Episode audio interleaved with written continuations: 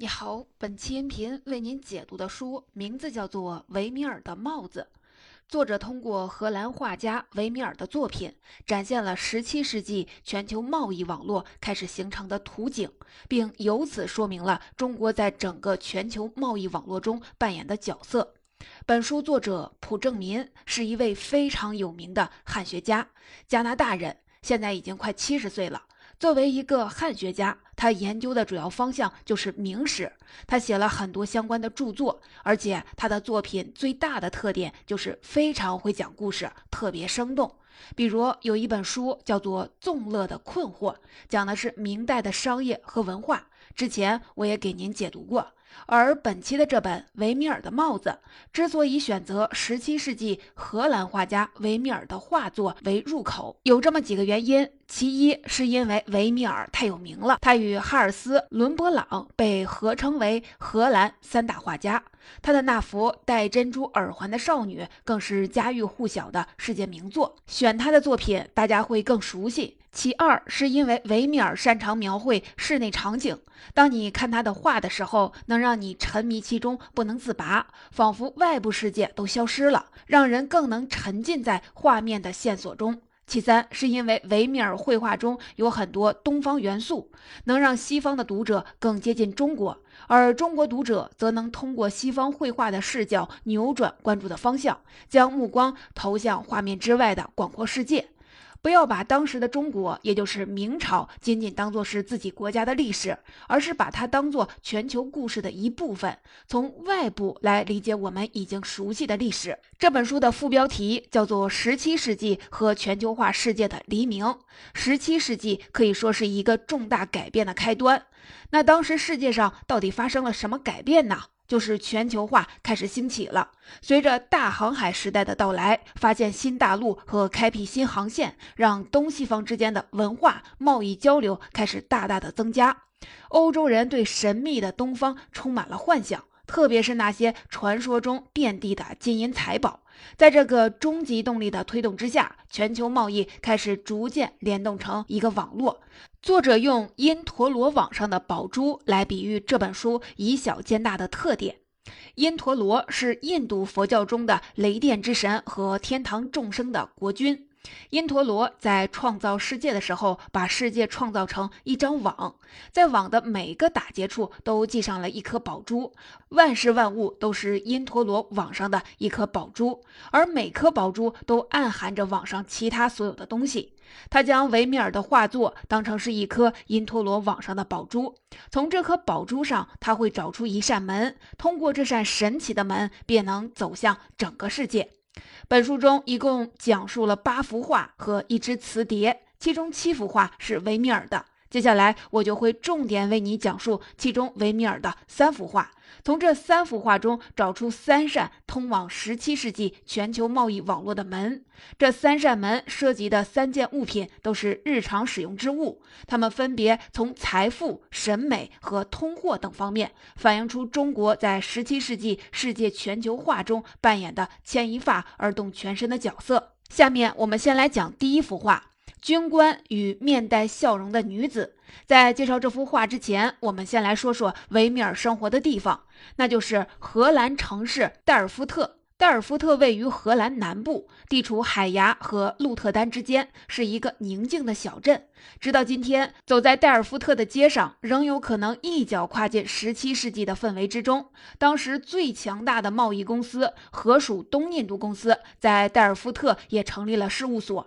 维米尔绘画的发源地就是代尔夫特，他也留下了许多关于这座城市风土人物的画作。维米尔有一幅风景油画，就叫做《代尔夫特一景》。在这幅画中，维米尔描绘了代尔夫特港口的宁静日常，画面展现的是从代尔夫特南区郊外的高处向北远眺的港口景致。值得注意的是，港口停泊了两艘飞鱼船。飞鱼捕捞原本是北部挪威的产业，那里有传统的飞鱼渔场。但是由于17世纪影响深远的环境因素，也就是全球降温，改变了飞鱼的活动范围。有人将1550年到1700年这一百五十年的降温期称为小冰期。由于气温降低，使得北海的飞鱼渔场向南移向了波罗的海。最终落入荷兰渔民之手。正是由于这意外的天赐良机，才让荷兰人有资本投入造船和海上贸易，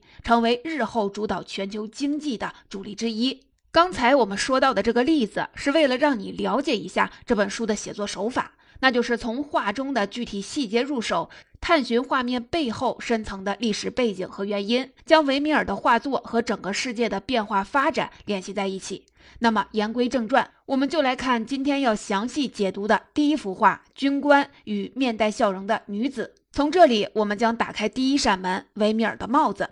这幅画表现的是一个室内场景，画中一名侧背向我们的男子，身着一身鲜红的外套，头戴一顶夸张的大檐帽。正在向他对面的年轻女子示爱，而我们的关注点将落在男子的这顶帽子上。这是一顶华丽的海狸毛毡帽。十五世纪以前，欧洲人喜欢用毛毡制作帽子，而欧洲海狸毛皮是制作毛毡的好材料。因为海狸毛有倒钩，制作毛毡时容易缠结。此外，海狸毛毡帽具有结实和防水的特性。但是由于过度的捕捉，使得欧洲海狸数量锐减。到了16世纪，海狸毛毡帽成为了奢侈品，穷人只能戴羊毛毡做的帽子。16世纪末，出现了两个新的海狸毛来源，一个是俄罗斯的西伯利亚，另一个是加拿大。俄罗斯的货源不稳定，路途又远，而北美地区的土著猎人却很乐意和欧洲人做生意，出售海狸毛皮。在他们看来，欧洲人是吃亏了，因为印第安人并不觉得海狸对他们有什么珍贵的，而欧洲人又反过来觉得占了土著人的便宜，这样双方皆大欢喜。因此，加拿大成了海狸毛皮的主要供应地。由于海狸毛皮市场竞争激烈，不同的土著部落间争抢与白人的贸易权，几乎直接导致了北美土著间的战争以及土著部落的衰落。这件事儿还要从一个法国人说起，他叫做萨缪尔·尚普兰，他是北美洲东部圣劳伦斯河地区法国传教团的团长。他的商业集团在法国享有海狸毛皮的十年的垄断期，也就是说，法国人只能从他的手里购买海狸毛皮。但到了一六零九年时，这个垄断到期了，海狸毛皮市场全面开放，导致尚普兰公司的利润直线的下滑。他为了保住自己的利益，将触角伸向了更上游的供货区，于是联合安大略湖北岸的土著修伦人，在以他自己名字命名的尚普兰湖边，与南岸的土著伊洛魁人展开了一场交火。这场交火由于尚普兰这一方有欧洲火绳枪的加入，大获全胜。但是那场短暂的交锋却成了白人和印第安人关系史上的转折点，不仅打破了土著部落间原本就岌岌可危的军事，同时也让法国和伊洛魁部落开始了一百年的敌对关系。可是修伦人受到的伤害更深，原因是欧洲传教士带来的各种传染病，一波波的传入了休伦联盟，严重创伤了该联盟的人口。从此，北美的印第安文化和生活方式慢慢走上了毁灭之路。不管是战胜的一方还是战败的一方，实际上都成了历史中不起眼的牺牲品。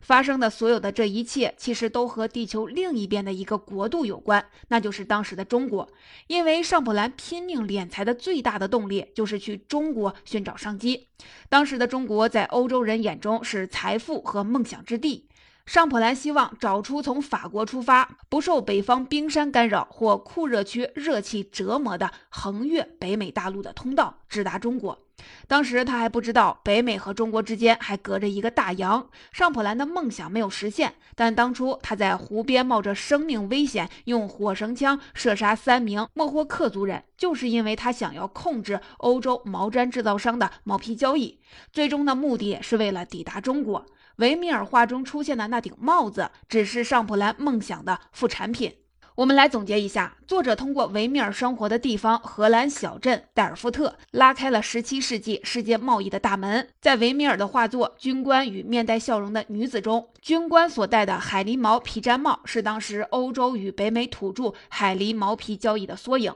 法国人尚普兰为了寻找通往中国捷径而拼命的敛财，想把北美海狸毛皮交易握在自己的手中。于是，在两个土著部落联盟间发动了战争，使得土著部落之间岌岌可危的军事被打破了，成为印第安土著部落开始衰落的转折点。由此可见，正是中国潜在的财富的吸引力拉开了全球贸易角逐的序幕。这一序幕一旦拉开，就会引起许多连锁反应，进而影响整个世界的格局。这时的中国已经牵动了因陀罗的网，却可能没有意识到他自己也即将被卷入这场波及全球的权力和财富的争夺之中。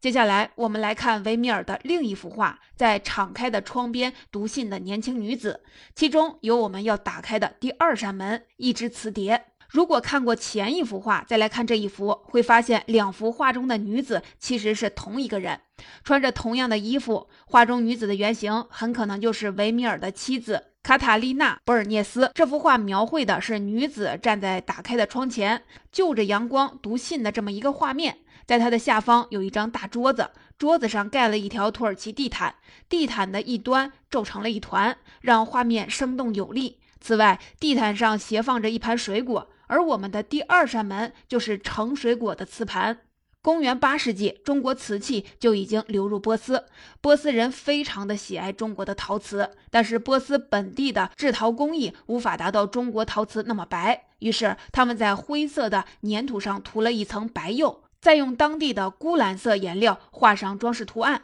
用这种瓷器和中国的瓷器竞争。后来到了十三世纪时，波斯和中国都被蒙古人统治了，因此他们之间的往来更直接。中国陶瓷从陆路就可以直接到达大陆另一端的波斯市场。景德镇的陶工市场嗅觉还是很敏锐的，为迎合波斯人的品味，他们从波斯进口这种波斯鼓，也给瓷器上绘制这种钴蓝色的装饰图案。而大名鼎鼎的青花瓷就是在这个基础上诞生的。它是薄白瓷，富有光泽，釉面坚硬，色彩亮丽生动。十五世纪，铁木尔宫廷的陶工就开始仿制中国瓷器。同时代的欧洲人又从波斯人那里学到了制瓷的技术。到了十七世纪中叶，荷兰家家户户都用瓷器来装饰生活。在维米尔生活的代尔夫特，瓷器早在他出生之前就出现了。但是瓷器第一次来到阿姆斯特丹，却是荷兰人和葡萄牙人在公海上敌对的结果。一六零二年，在拿破仑被流放的圣赫勒拿岛外海，一队荷兰船轻松地拿下了葡萄牙船圣伊阿葛号。这艘船和船上的货物来到了阿姆斯特丹，船上的瓷器引来了全欧洲各地买家的抢购。第二年，荷兰人又如法炮制，在马六甲海峡抢夺了圣卡塔琳娜号货船，这是17世纪最轰动的掠夺船货案。圣卡塔琳娜号有十万件瓷器。总重超过了五十吨。当时阿姆斯特丹群集了为北欧各国国王采购的买家，各国的国王要他们不论价格一律买下。一六一三年，葡萄牙人击沉了荷兰商船白狮号。这一次，数千件沉没在了烂泥之中的瓷器，到三百多年后才被打捞上岸。当时，荷兰正在发动一场矛头指向西班牙的战争。一五八零年至一六四零年间，葡萄牙受西班牙国王统治，葡萄牙处处听命于西班牙，因而，在荷兰人眼中，葡萄牙人为虎作伥，也是自己攻击的目标。抢夺圣伊阿葛号、圣卡塔丽娜号以及白狮号的沉没，只是那场战争里的几个小冲突而已。荷兰与西班牙在海上的敌对行为，不仅是西班牙与荷兰之间的私怨，还和重新划定全球秩序有关。一四九三年，教皇设令以摩洛哥外海佛得角以西约五百公里处划下的南北子午线为界，西边全部归西班牙管辖，东边则为葡萄牙领地。不过第二年，西班牙和葡萄牙又签订了协议，更改了教皇的诏书，将分界线往西面移了一千三百五十公里。这可能是因为葡萄牙已经知道了巴西的存在。至于地球另一边这条分界线应该在哪儿，协议里都没有提。因此，葡萄牙和西班牙立刻都从相反的方向出发，力图抢先完成环球的壮举。他们知道中国就在地球的另一头，谁先到达中国，谁就能取得世界上最有价值的东西。葡萄牙早一步先到中国，但是他们想与明朝正式通商的想法却落空了。中国只允许外国人以到访外交使节团成员的身份在中国逗留。直到16世纪中叶，葡萄牙才终于和中国达成了一个非正式协议，中国允许葡萄牙人在华南沿海的一处长半岛上落脚，这就是澳门。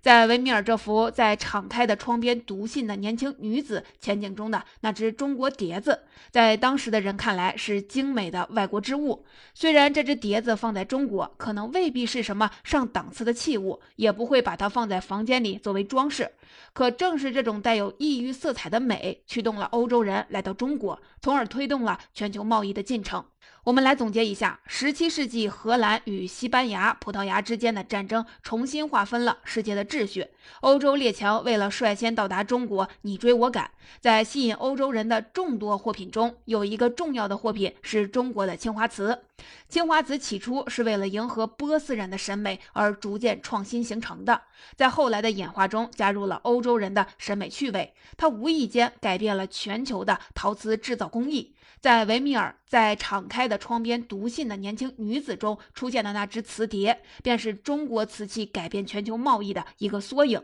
看似土生土长的青花瓷，实际则是审美趣味在全球化贸易中碰撞的产物。这是中国参与十七世纪全球化的又一个例证。中国在审美上的吸引力，实际是中国文明核心价值和财富的吸引力。十七世纪，世界开始全球化的根源，很大程度上是因为中国。最后，我们打开维米尔的第三幅画，寻找其中的第三扇门——一枚银币。这幅画的名字叫做《驰骋的女人》，画中的模特依然是维米尔妻子卡塔丽娜，只是与前一幅时隔了八年。她现在三十出头，正怀有身孕。在前两幅画中，青春活力的她，此时已是一位稳重从容的少妇了。她正专心地拿着秤，而她准备称量的就是桌边放着的几枚硬币，其中有四枚小金币和一枚大银币。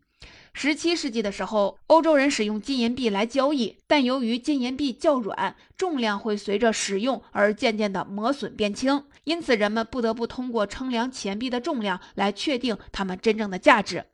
就当时的人而言，钱币真正的价值不是它的面值。而是其中所含的贵金属的价值。我们现在就将目光落在这一枚不起眼的银币上，它将是我们要开启的第三扇门。当时的银币有多种重量和面值，但是流通于荷兰共和国的金币只有一种，就是达克特金币。一枚达克特金币约值两枚达克特银币。从画面中两枚硬币大小差距的判断，那枚银币应该是达克特银币。维米尔生活的时代，也就是17世纪中期，被后世称为白银世纪的尾声。白银世纪起始于1570年左右，当时大量的白银突然之间通过往返于世界各地的旅行者和航船的市面上涌现了，仿佛一夕之间，所有东西都能通过白银的价值来买卖了。白银对世界的影响力之大，就在于它本身不再作为一种商品，而是作为交易的媒介而存在。这使得白银变得不可或缺。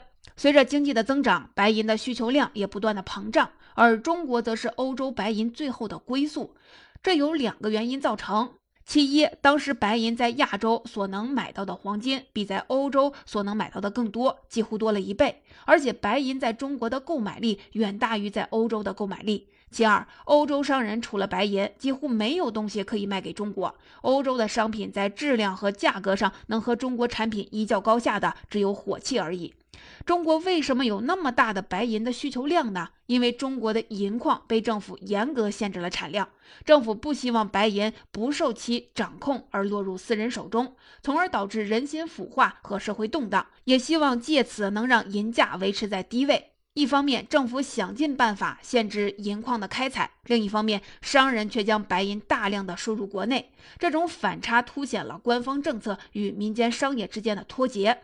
那么，欧洲白银是如何流入中国的呢？有两个渠道，但出发点都是全球级的白银产地——西班牙控制下的美洲，也就是今天的墨西哥或者是秘鲁。其中最有名的是矿城波托西。波托西是西班牙的殖民地，那里开采出的白银让西班牙的财富大增，从而使西班牙有了雄厚的资金来巩固它在南美洲的帝国，将势力延伸到菲律宾，将美洲、亚洲、欧洲纳入一个共管区。这就是白银的力量。西班牙的白银在未能运抵外地时，要在波托西铸币厂铸成雷亚尔币，然后再流向欧洲，并从欧洲流到亚洲各地。雷亚尔币到了中国就会被熔掉，变成银子，这就是欧洲白银流入中国的第一个渠道。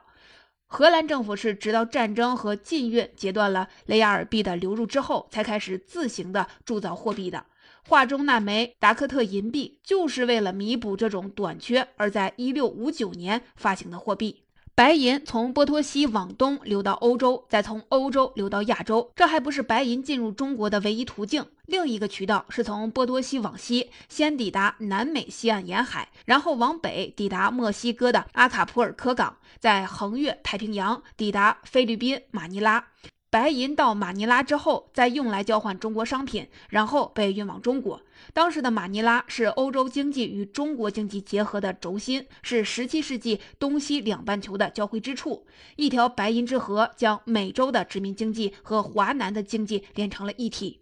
明朝白银源源不绝的流入，催生出了奢靡之风。原本维持社会团结的伦理基础逐渐的崩溃，社会腐败堕落，贫富两极分化，物价疯涨。以至于民间出现了卖儿育女的现象。虽然一六四零年让明朝垮掉的因素有很多，比如寒冷气候的冲击和随之而来的传染病、农作物产量下降以及庞大的军事开销等等，但是当时的人却觉得白银是导致明朝灭亡的原因之一。后来有学者指出，十七世纪三十年代末四十年代初物价的上涨不是因为白银供应的长期增加，而是因为短期紧缩，而这与马尼拉的白银贸易有关。西班牙人和华人在马尼拉的贸易一直处于脆弱的平衡之下，供给或可动用的现金一出现小问题，就会引发更大的信心危机，导致整个贸易停摆。这不但影响了中国国内的货币波动，还导致了一段马尼拉华人的血泪史。